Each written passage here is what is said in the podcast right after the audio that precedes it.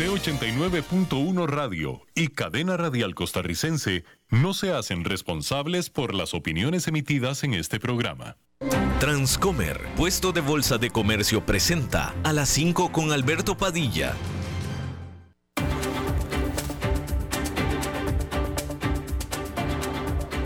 Inicia a las 5 con Alberto Padilla un programa diseñado con el objetivo de llevarte diariamente un tema de actualidad, acompañado siempre de reconocidos editorialistas, de lunes a viernes a las 5 de la tarde por CRC 89.1 Radio, a las 5 con Alberto Padilla.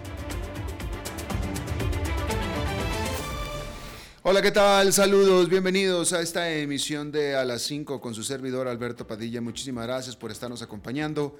Gracias por estar ahí. Le mando cálidos saludos desde la señal y las instalaciones de CRC 89.1 Radio en San José, Costa Rica, desde donde estamos transmitiendo hasta el punto, en el tiempo y en el espacio en el que usted nos está escuchando, porque estamos saliendo en diferentes vías simultáneamente, por ejemplo en Facebook Live, en la página de este programa. Estamos también en el canal de YouTube de este programa Estamos también en podcast, en las diferentes más importantes plataformas para ello, como Spotify, Apple Podcast, Google Podcast y otras cinco importantes plataformas más. Aquí en Costa Rica, este programa que sale en vivo en este momento a las 5 de la tarde, se repite todas las noches a las 10 aquí en CRC 89.1 Radio. En esta ocasión me acompaña al otro lado de los cristales, tratando de controlar los incontrolables, el señor Nelson Campos y la producción general de este programa, siempre poderosa desde Bogotá, Colombia, a cargo del señor Mauricio Sandoval.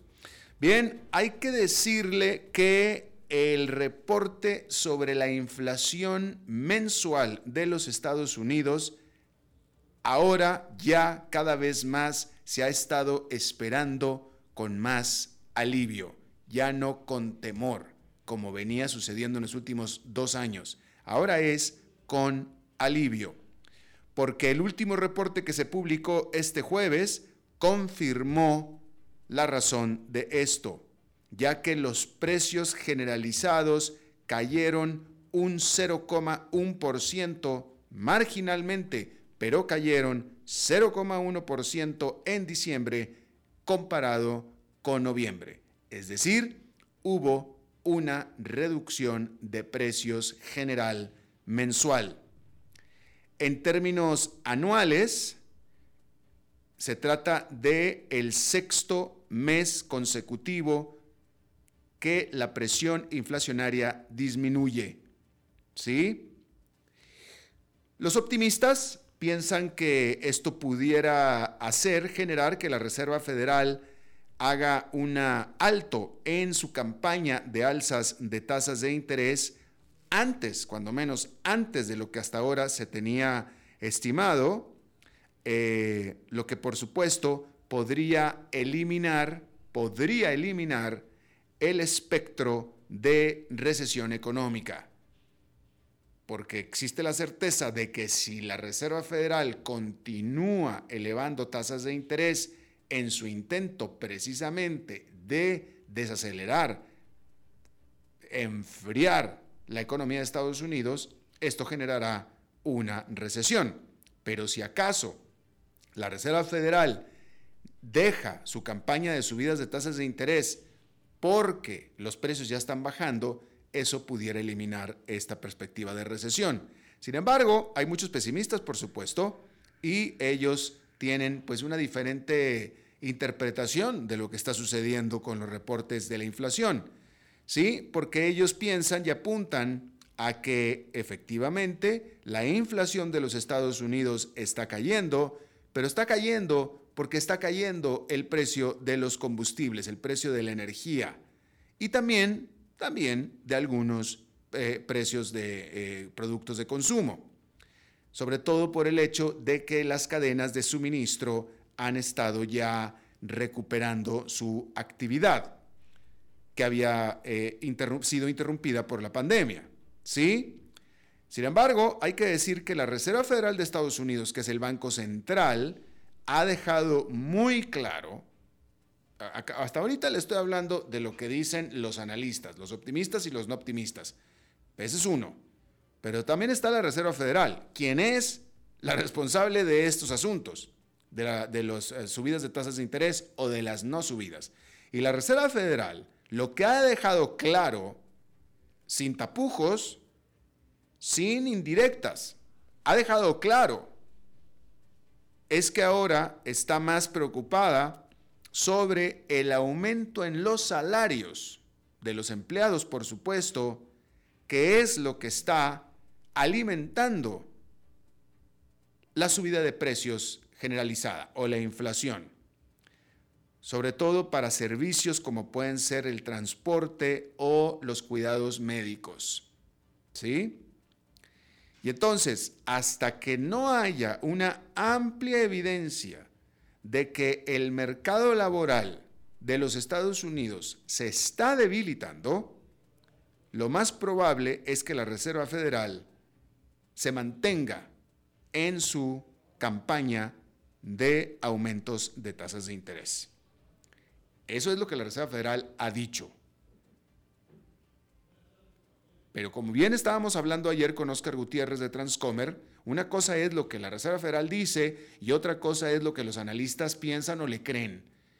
Y ayer justamente estábamos hablando de eso, de que todo parece indicar que los analistas no le creen a lo que asegura la Reserva Federal. Y aquí, estamos, aquí entramos al juego de si eh, se, se apuesta o no en contra de la Reserva Federal. Y eso lo veremos, pero la Reserva Federal ha sido bien enfática. Pero el punto es, y esto también es cierto, es que la inflación está cayendo. Ese es el punto. Otro punto importante es que no está cayendo todo lo rápido que se necesita.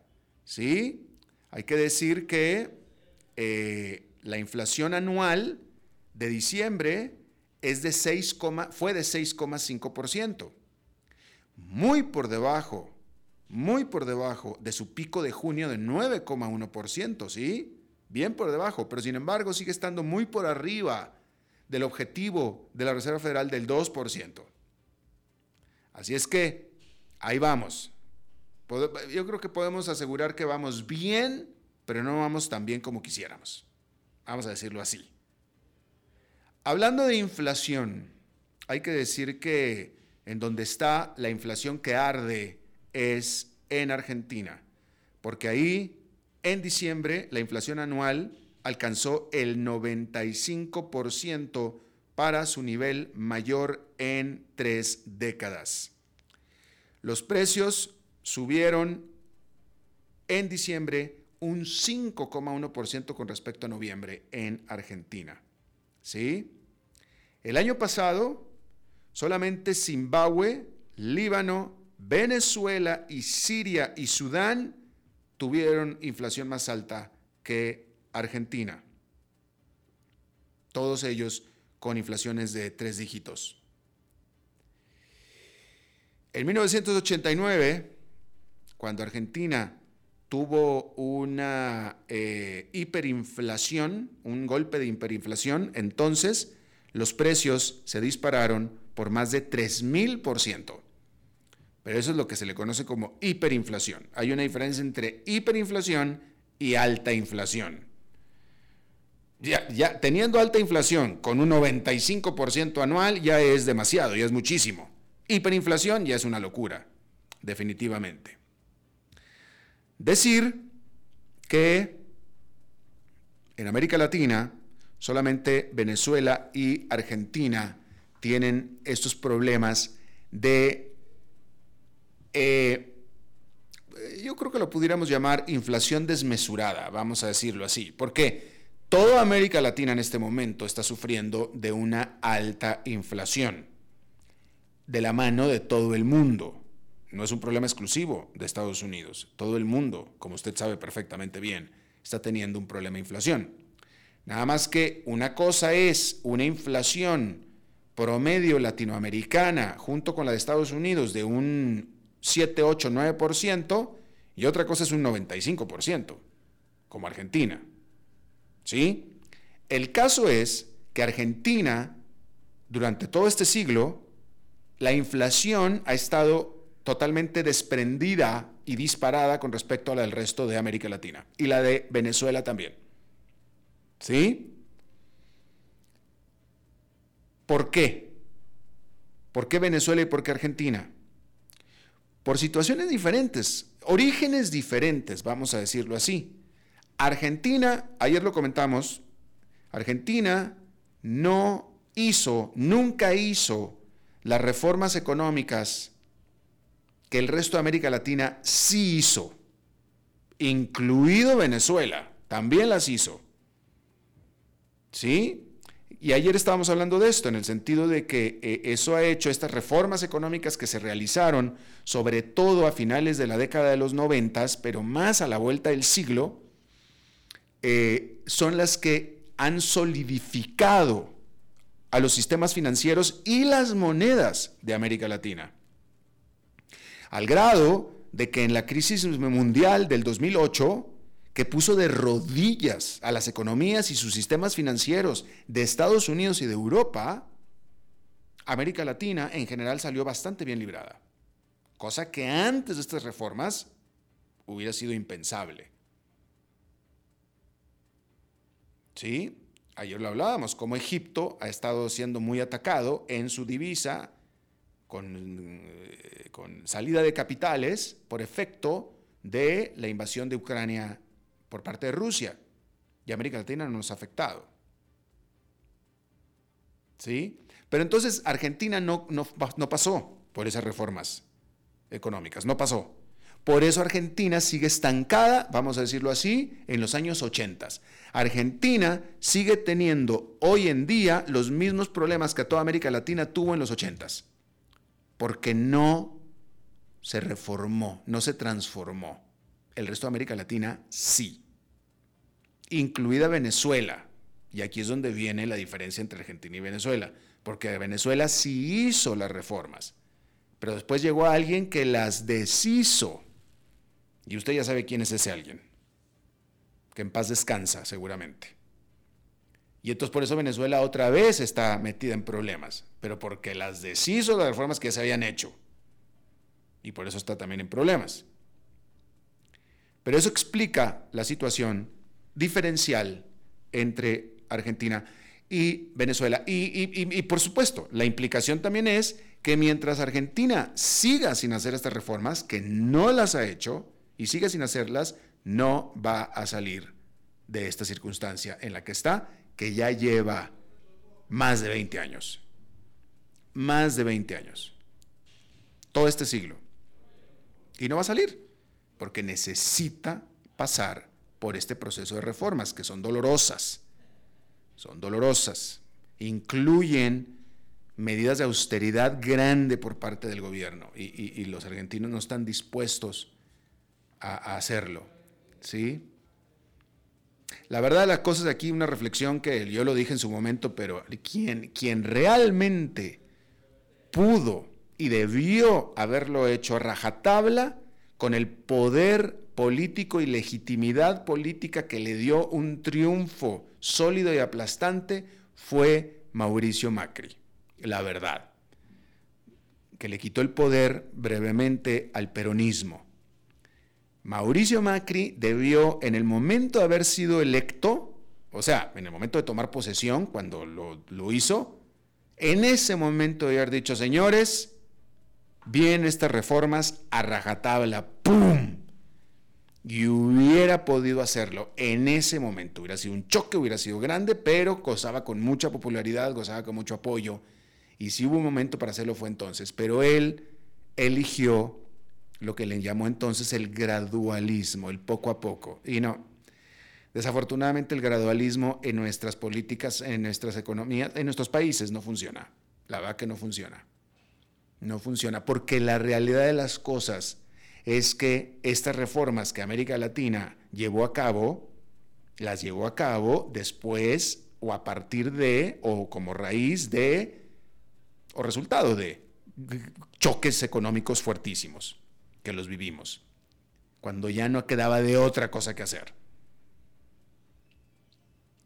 Entonces, en realidad Argentina lo debió haber hecho a principios del siglo cuando tuvo su última gran crisis económica. Ahí es donde lo debió haber hecho. Pero en, en, lugar de hacer las reformas, ellos eligieron mejor no pagar la deuda extranjera, no pagarla. Y ahí fue donde todo se vino abajo. Escogieron el mal camino. ¿Sí? Pero si ahí hubieran hecho esas reformas, otra cosa sería en este momento para Argentina. Pero después de eso, quien pudo haberlo hecho fue Mauricio Macri, pero le tembló la mano, le dio miedo. Literalmente le dio miedo. Porque es que son muy difíciles. Y en Argentina es muy difícil establecer estas reformas. Definitivo, como cualquier otro país, pero en Argentina más. Argentina es un país en el que eh, la gente espera que el gobierno los mantenga y les resuelva todo el problema. Esa es la verdad de las cosas. Entonces, este, eh, eh, y por supuesto que estas reformas incluye que el gobierno deje de mantener y darle todo a la, gente. Entonces, eso es otro de las reformas. Pero bueno, ese es otro que pudo haberlo hecho y no lo hizo. Escogió el gradualismo y el gradualismo llevó absolutamente a nada, como era absolutamente previsible. Yo lo dije en su momento. Pero bueno, ahí lo tiene usted. Eh, hay que decir que... bueno, hay que decir que bueno, vamos a pasar a Estados Unidos, porque hay que hablar de que los estadounidenses, usted, acuérdese usted que la economía de Estados Unidos depende en más de tres cuartas partes del consumidor. Es una economía de consumo y se sostiene del consumo. ¿Sí? Cuando usted habla o cuando usted oye de que la economía de Estados Unidos está creciendo como lo está haciendo, es porque el consumidor está haciendo lo propio, consumiendo. ¿Sí? Ahora, entonces hay que decir que efectivamente, los estadounidenses todavía están gastando dinero, todavía están consumiendo. Sin embargo, cada vez más están consumiendo con prestado, porque el crédito, los préstamos aumentaron por casi 28 mil millones de dólares de acuerdo a datos de la Reserva Federal liberados esta semana. Y esto, por supuesto, que extiende eh, esta eh, serie histórica eh, de depender de la deuda durante el año que fue de alta inflación del 2022.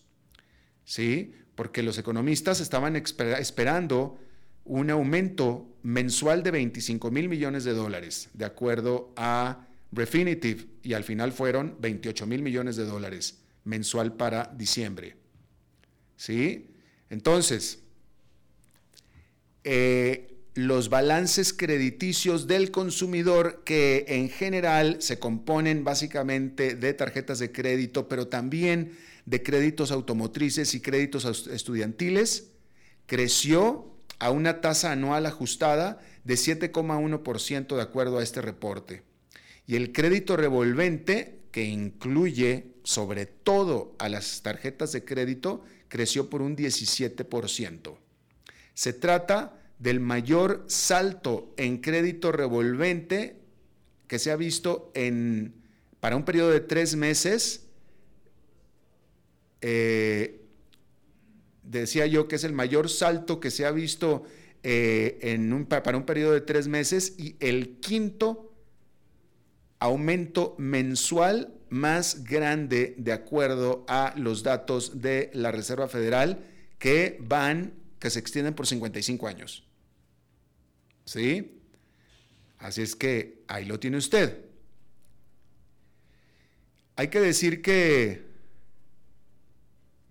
estos aumentos que se están dando en los créditos revolventes están sobrepasando la cantidad de dinero que la gente está generando, porque las ganancias promedio por hora durante noviembre subieron 4,8% de acuerdo a datos del el Buró de Estadísticas Laborales. ¿Sí? Entonces, de nuevo, la gente se está endeudando cada vez más netamente. Porque los, los salarios están aumentando. Ahorita lo estábamos viendo, los salarios están aumentando, pero la gente está gastando más de lo que está ganando. ¿Sí? Eh, y la verdad de las cosas es que con la inflación, en muchos casos, sobre todo para los consumidores más pobres, muy seguramente estos gastos por encima de los ingresos se hacen para esenciales, para el mandado. O sea, así tendría que ser, ¿no? Digo, estoy seguro que muchos americanos, mucha gente, no nada más, este es un problema de todo el mundo, pero hay mucha gente que gasta en la tarjeta de crédito para lujos innecesarios. Pero hay gente que realmente está gastando en tarjeta de crédito para esenciales. Y esa es una realidad. Y es peligroso. Es peligroso. Porque si usted como consumidor debe en tarjeta de crédito, entre más deba, más de sus ingresos mensuales se van a ir para pagar la mensualidad de la tarjeta de crédito. Y menos capacidad de consumo va a tener entonces. Y por eso va a tener que volver a usar la tarjeta de crédito. Entonces entra usted en una espiral que yo le llamo de la muerte. Y entonces es una tragedia para usted.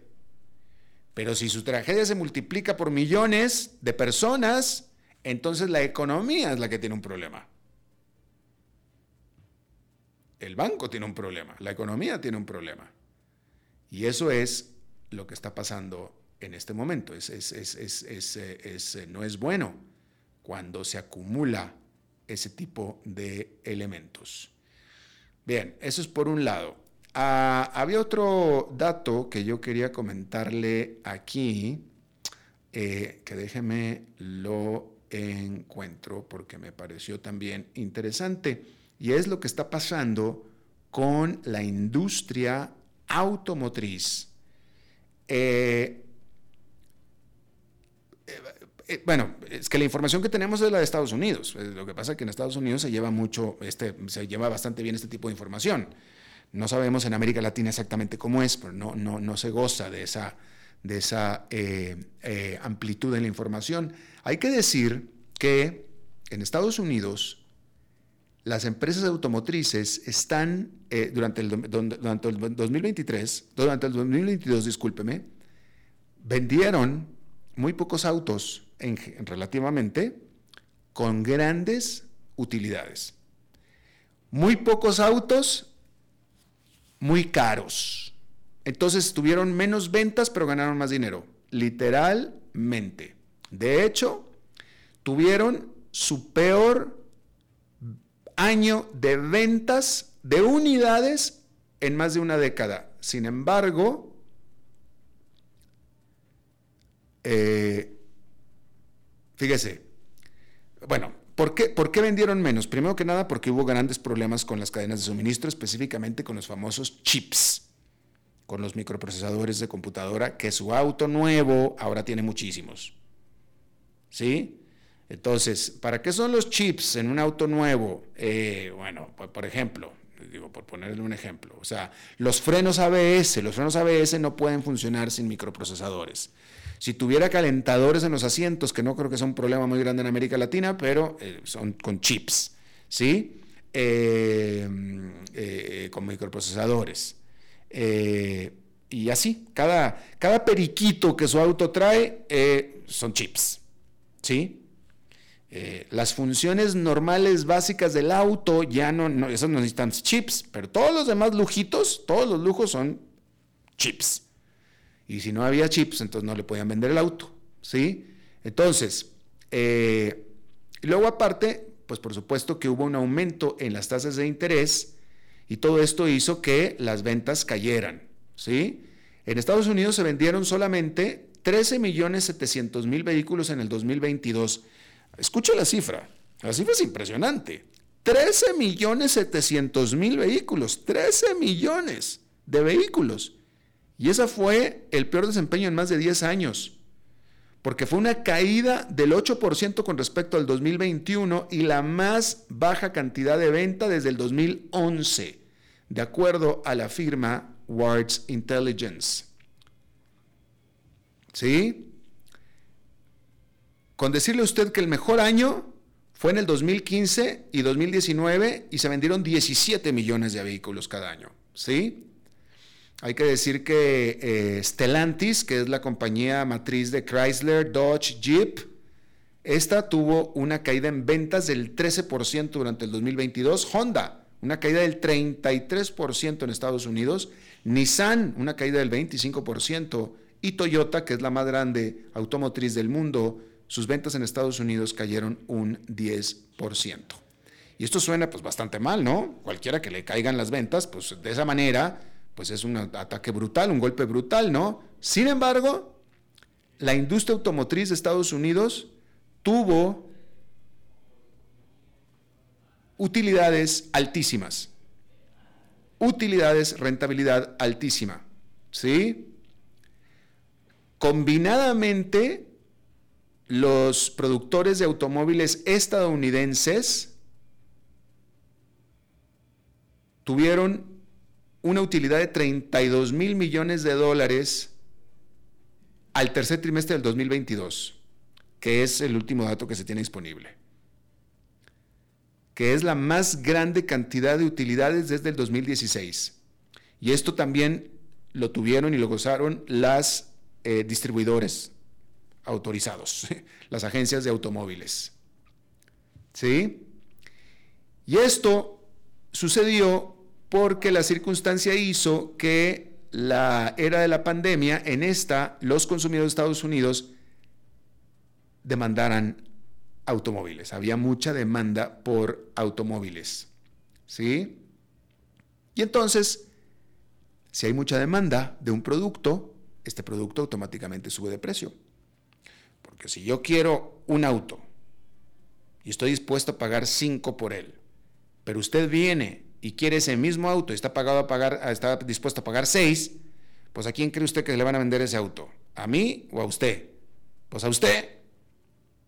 Y así es como se crea la subida de precios por demanda. ¿Sí? Fíjese,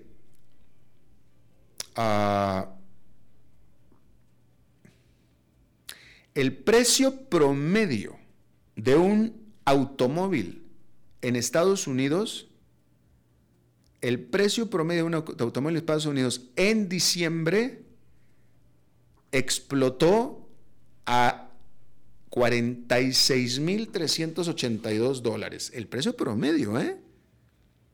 O sea que si usted se compraba un auto de 46 mil dólares, que es muchísimo dinero, en Estados Unidos 46 mil dólares es mucho dinero. La gran mayoría de la gente no gana 46 mil dólares al año.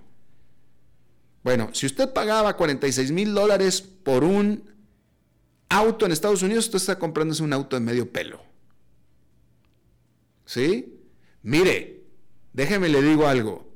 El último automóvil nuevo que yo compré en Estados Unidos habrá sido en el 2015. Yo creo que fue en el 2015, el último automóvil nuevo que yo compré en Estados Unidos. Y era un Volvo. Era un Volvo. Y era un Volvo S60, que es el, el automóvil mediano de Volvo. El S80 es el grande, el S60 es el mediano, el S40 es el chico. Bueno, ese automóvil en el 2015 nuevo, el Volvo, que no es un automóvil de medio pelo, ¿verdad?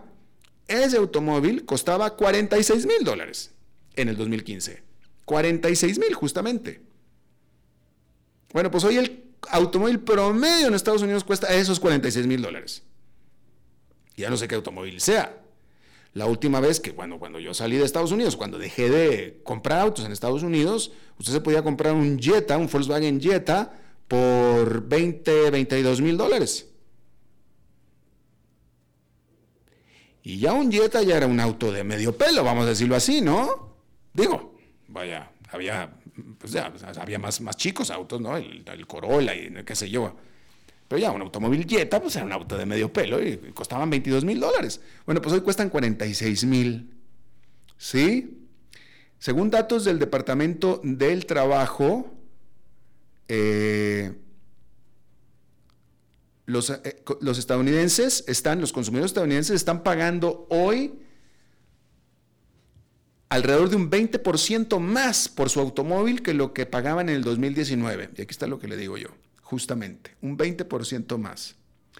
Y se espera que esta tendencia continúe hacia el próximo año, ¿sí?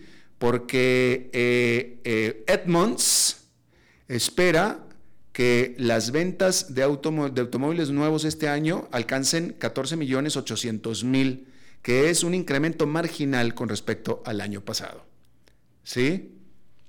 Y bueno, pues ahí está, en esta era nueva en la que están las automotrices de Estados Unidos, en las que hay menos opciones, con mayores precios y un mayor margen de utilidad, con lo cual las empresas están encantadas, están encantadas.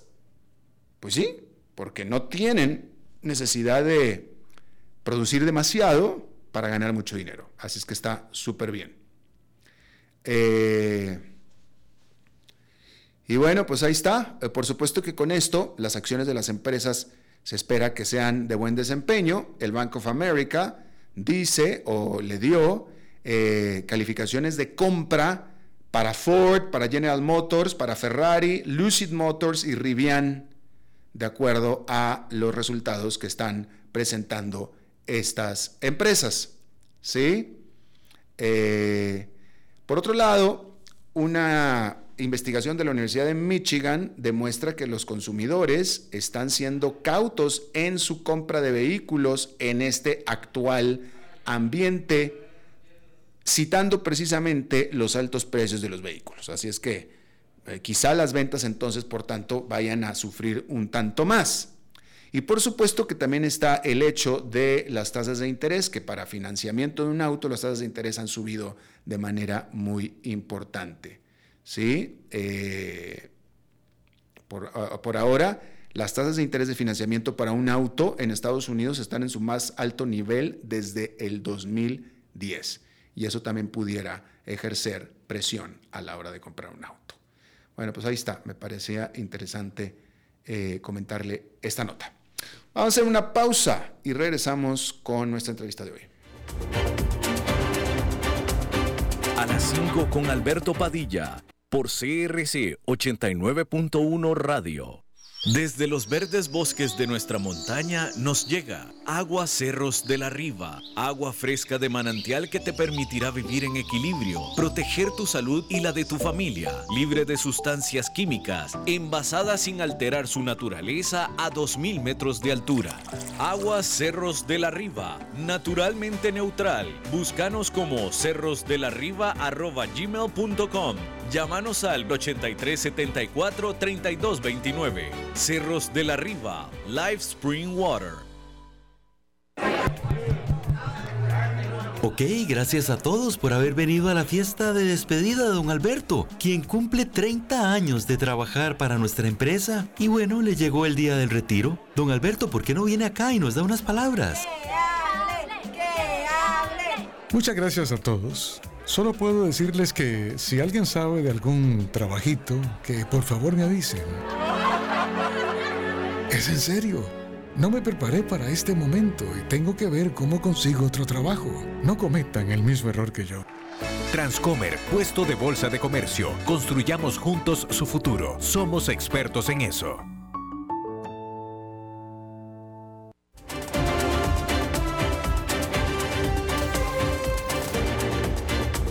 Seguimos escuchando a las 5 con Alberto Padilla. Bueno, vámonos a Perú porque allá la situación eh, social y política también, eh, pues yo no sé si calificarla de que se sigue empeorando o no se ha mejorado de ninguna manera desde la salida del presidente Pedro Castillo a principios de diciembre. Han continuado las protestas en diferentes ciudades de Perú. Solamente desde el lunes o en lo que va de esta semana han perecido 18 personas en choques contra la policía y ahora esto ha generado, todo esto, que el fiscal de Perú ahora lance una investigación eh, oficial en contra o hacia la presidente de Perú y eh, varios de sus ministros. Vamos a hablar de esto y le agradezco muchísimo que esté con nosotros Omar Cairo Roldán. Él es eh, analista, abogado, académico, editorialista. Y te agradezco mucho, Omar, que estés con nosotros. Alberto, buenas tardes. Los reportes que tenemos son de que son en diferentes ciudades, pero no en Lima. ¿En Lima no hay tanto problema? Eh, hoy día hay movilizaciones no tan grandes mm, como en el, en el sur del país, eh, y lo fundamental, el reclamo fundamental que está quedando a lo largo de estos días, de estos, 35 eh, días aproximadamente de gobierno de la señora eh, Boluarte, es movilizaciones que exigen su renuncia. Y el problema serio es que en estos 35 días de gobierno se han producido 48 muertes por las fuerzas del orden eh, y esto tiene eh, una responsabilidad política que significa que quien ha conducido eh, el, enfrentamiento de, estos desórdenes, digamos, para restablecer la paz, lo ha hecho de, una manera incorrecta y la ministra tenía el deber de destituirlos, al ministro de Defensa y al ministro del Interior, pero no lo hizo. Al contrario, al ministro de Defensa lo ascendió a primer ministro. Mm. Entonces, Hoy día lo que hay es una posibilidad de que se considere que hay, ha habido una intención de la, de la presidenta y de los ministros de conducir eh, el restablecimiento del orden disparando a la gente, disparando a civiles.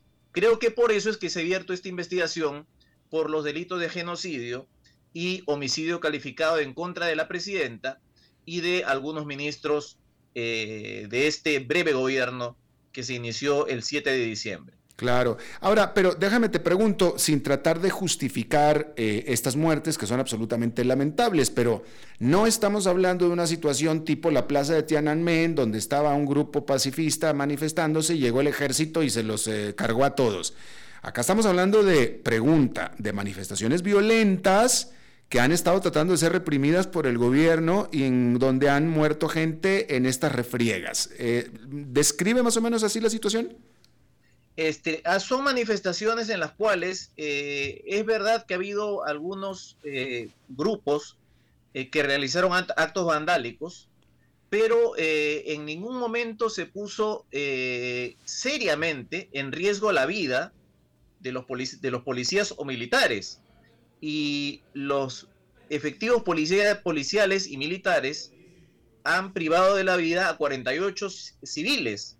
Entonces, hay una situación de desconexión entre la dimensión de la violencia de la protesta y la respuesta que del Estado. El Estado pudo haber o debió haber restablecido el orden sin disparar a las personas.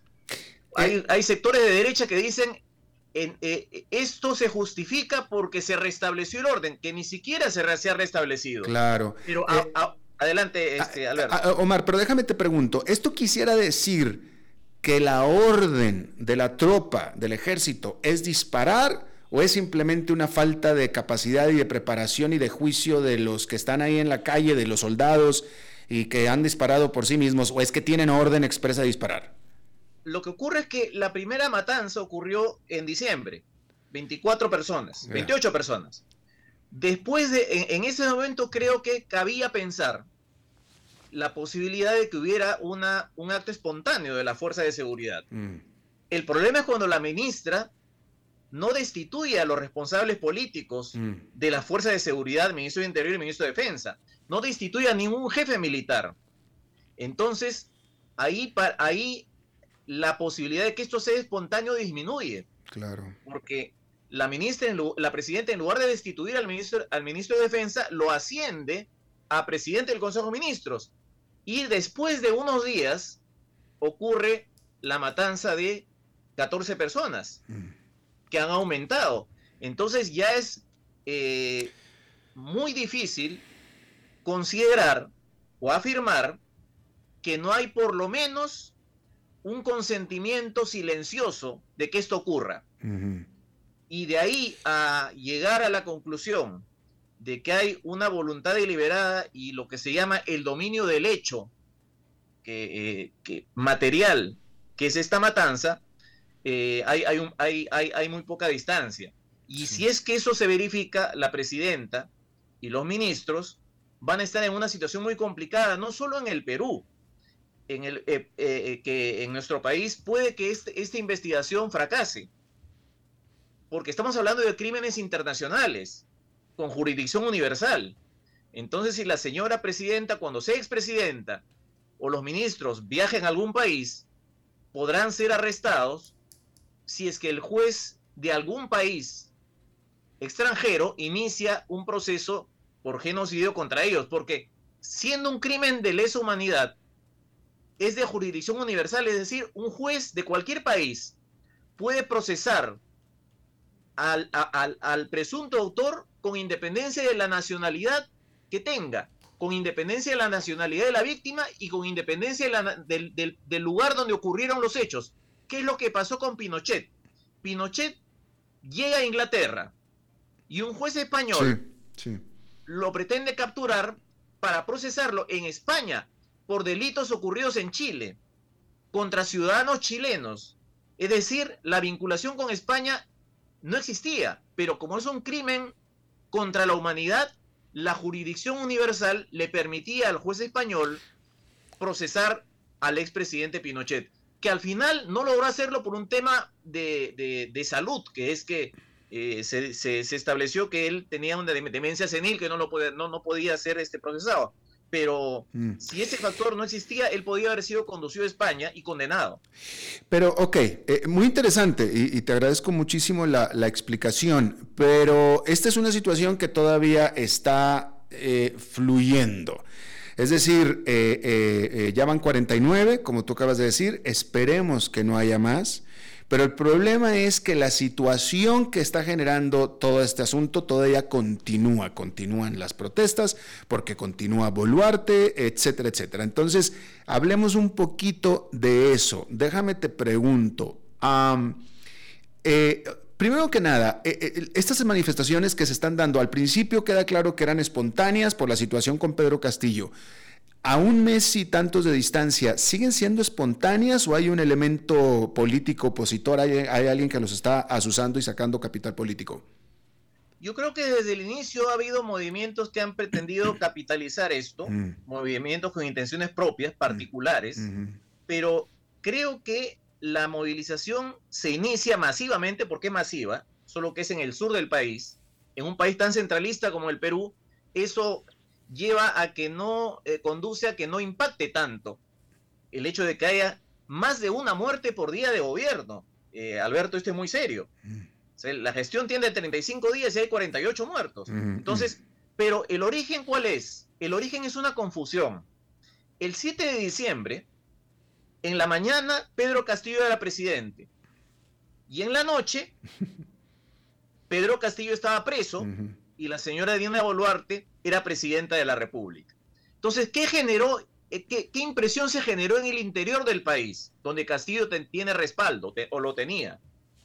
Se generó la impresión de que a Castillo lo habían sacado del poder eh, para colocar a Dina Boluarte en su reemplazo. Y esa impresión la generó el Congreso porque ¿por qué Castillo sale del poder?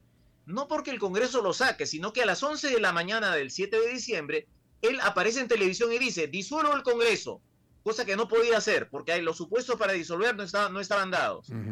Dice, reorganizo a los tribunales de justicia y convoco elecciones para una asamblea constituyente. Eso es un golpe de Estado. Según la constitución peruana, artículo 46, en ese momento Pedro Castillo se convirtió en un gobernante usurpador nadie, y nadie le debió obediencia. En ese momento perdió el cargo.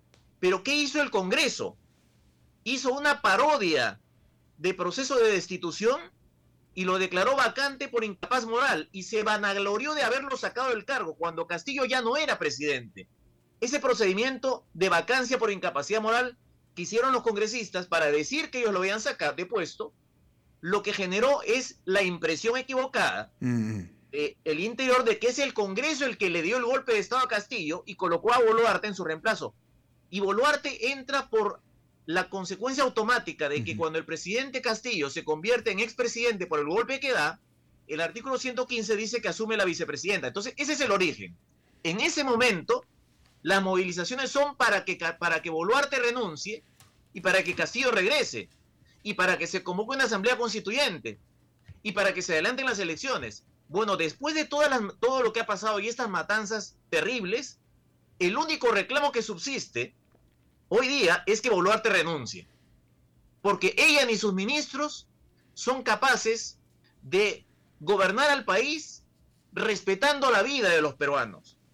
Se han enfrentado a movilizaciones y han respondido con bala. Y el primer ministro sigue desconectado de la realidad afirmando que todo esto que está pasando es lamentable, le da condolencias a los deudos, pero dice que el orden del interno tiene que ser restablecido. Ese es el gran problema del gobierno que tiene el Perú en este momento. Y tomando en cuenta que eh, los últimos eh, eh, siete, ocho presidentes, gobiernos de Perú han sido notablemente débiles y tan débiles que ninguno ha terminado su periodo constitucional, en este momento yo te pregunto una pregunta muy simple. ¿Qué chances posibilidades tiene Boluarte de permanecer eh, en su puesto por el periodo constitucional que se, le, que, se le otorga?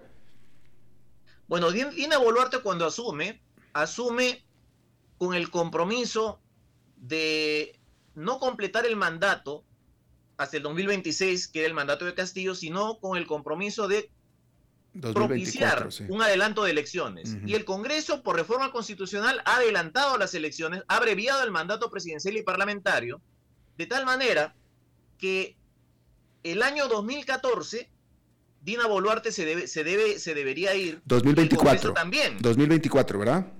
Exacto. Sin embargo, hoy día ya eso es muy complicado, porque ella está procesada, ella está investigada por genocidio y por, homicidio calificado.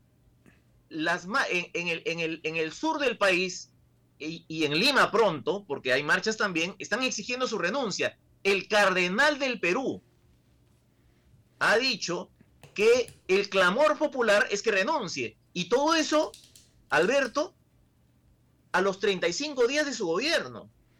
Es muy improbable que ella continúe en el cargo, salvo que lo haga contra la opinión y contra la voluntad de muchos, de, muchos sectores del país e imponiendo su permanencia por la fuerza con las consecuencias tan trágicas que, están ocurriendo hasta este momento. Esto es inédito. En el Perú nunca en tan poco tiempo se han producido tantas muertes de civiles en el, en el marco de movilizaciones sociales y políticas. Pues sí, lamentable, muy lamentable. Eh, Omar Cairo Roldán, abogado, académico, analista eh, y claramente magíster en Derecho Constitucional, este, te agradezco muchísimo que nos hayas dado esta explicación muy interesante y muy lamentable la situación desde cualquier punto de vista y por supuesto definitivamente por las víctimas humanas. Te agradezco muchísimo, Omar. Gracias a usted, Alberto. Gracias. Eh, vamos, Nelson, ¿nos vamos a pausa?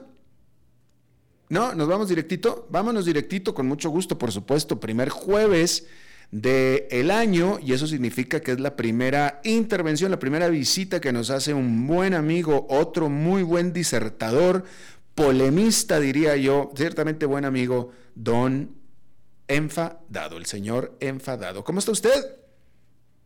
Huevo al plato, Padilla, para variar. Porque, bueno, viste lo que está pasando en Estados Unidos con este hallazgo de unos documentos clasificados secretos que se encontraron. Un grupo de documentos se encontró en unas oficinas que Biden alquilaba cuando era profesor honorario de la Universidad de Penn, de Pensilvania, y otros se encontró otro grupo de documentos clasificados, se encontró, escucha esto, Alberto. En la cochera.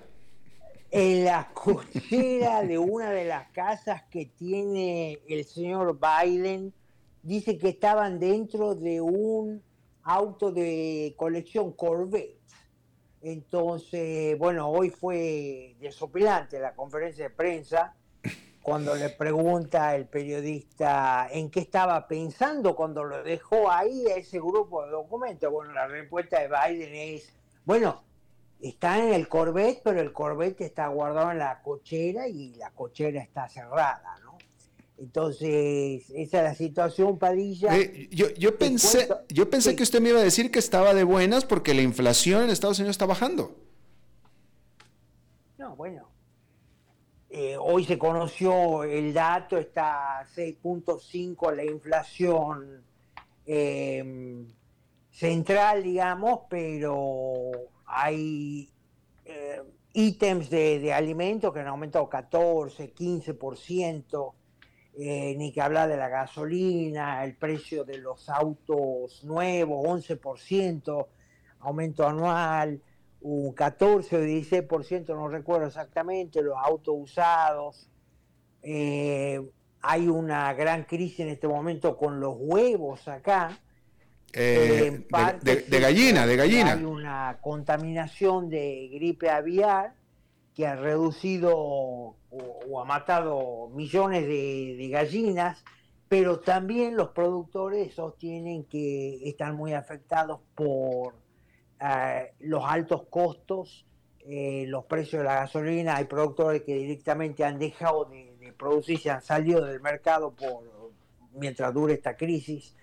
Pero bueno, el tema, volviendo a lo de Biden, las malas lenguas acá dicen, Alberto, mm las malas lenguas, y esto quiero aclarar, que esta es una maniobra no casual, porque estamos hablando de dos grupos de documentos que se encontraron vinculados a Biden, que dicho sea de paso, cuando él era vicepresidente, estos documentos son de la época que él era vicepresidente, ningún vicepresidente tiene la autoridad que tiene el presidente de la nación en Estados Unidos para clasificar o desclasificar documentos, o sea que esto prima facie es algo totalmente ilegal que hizo Biden.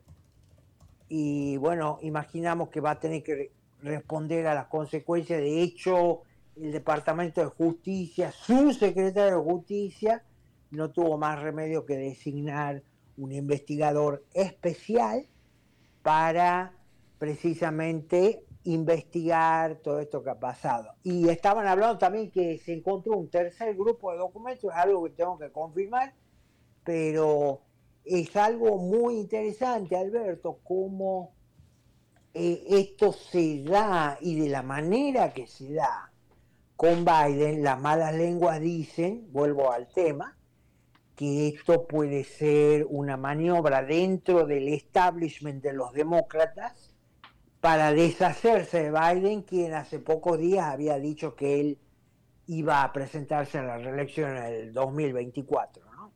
Entonces... Bueno, ya, veremos, pero, pero, pero lo que sí me parece que es apropiado es que, eh, porque vaya, las similitudes con lo que sucedió con Donald Trump, de que también tenía este, eh, papeles en su casa, etcétera, y que se le asignó un fiscal especial, pues entonces lo, que, lo mínimo que se debía haber hecho con Biden es pues también lo mismo, el mismo tratamiento fiscal especial. Así es que esa parte, pues digamos que era, era, era, era de esperarse, ¿no? Y, qué bueno que se hizo igual, para el mismo tratamiento, está bien. Bueno, eh, no sé qué también, yo te vuelvo a decir que él como vicepresidente no tenía, ningún vicepresidente tiene la autoridad para quedarse con documentos clasificado, ¿no? no tiene la autoridad para clasificar ni desclasificar, o sea que está eh, en un gran problema el señor Biden, querido. Bueno, vamos a ver, vamos a ver exactamente, vamos a ver que, como él, mismo dice, él dice, oye, yo ni sabía que estaban esos documentos ahí, pero, pero bueno, eh, eh, vamos a ver qué sucede, este, pero sí, que, se le investigue definitivamente, sobre todo, sobre todo si, si si no tenía por qué, que eso es lo que se le acusaba o de lo que se le señala a Donald Trump, que en principio no tiene ni por qué siquiera tener documentos que sean clasificados en tu casa, ¿no? Bueno, Obama los, eh, se llevó documentos clasificados y los tiene en su biblioteca. Entonces, lamentablemente la, maniobra contra Trump del secretario de Justicia eh, no prosperó y vos ves que se quedó en la nada porque el presidente tiene autoridad constitucional para clasificar, desclasificar y llevarse eventualmente los documentos a donde quisiera, ¿no? Con Obama pasó, eh, con Bill Clinton pasó, eh, y bueno, vamos a ver ahora qué es lo que va a ocurrir, porque es sospechoso para mí el timing. Eh, son tres grupos de documentos que se han hallado clasificados cuando Biden era vicepresidente de Barack Obama y que te insisto, él no tiene autoridad para llevarse documentos clasificados. Eh, me parece asombroso el timing y algo debe haber en lo que dicen las malas lenguas de que se está preparando algo concretamente la, el desplazamiento de, Joe Biden de la presidencia, ¿no? Por parte de los mismos demócratas. Interesante, interesante el planteamiento, señor Dado. Este, e interesante el comentario, su intervención de esta primera intervención del 2023 y que sean muchas más, muchas más, eh, todas, todo este resto de año, mi querido. Bueno, gracias. Espero que hayas recibido bien el año, Padilla, como te mereces. Muchas gracias, se lo agradezco y sí, va a decir, rodeado de mis hijitos, así es que muy bien, señor Dado, gracias. A la orden, Padilla. Hasta la próxima. próximo jueves, así es. Bueno, eso es todo lo que tenemos por esta emisión de A las 5 con su servidor Alberto Padilla. Muchísimas gracias por habernos acompañado. Espero que termine su día en buena nota, en buen tono. Y nosotros nos reencontramos en 23, en 23 horas. Que la pase muy bien. Estamos aquí reunidos para celebrar lo que será una unión, esperemos eterna, entre ustedes dos. Luisa, ¿tenés suficientes activos líquidos en tu portafolio de inversión? Sí, y lo tengo bien diversificado por nivel de riesgo. Jorge, ¿tenés ya listo tu fondo de emergencia? Eh, primero que todo, no. Y segundo, Luisa, ¿No se supone que este era el padre que nos iba a casar? Ay, no, amor. Eso todavía no. Este es un asesor de Transcomer y bueno, tenemos que hablar de tu falta de fondo de emergencia. Transcomer, puesto de bolsa de comercio. Construyamos juntos su futuro. Somos expertos en eso. Las 5 con Alberto Padilla fue traído a ustedes por Transcomer, puesto de bolsa de comercio. Construyamos juntos su futuro. Somos expertos en eso.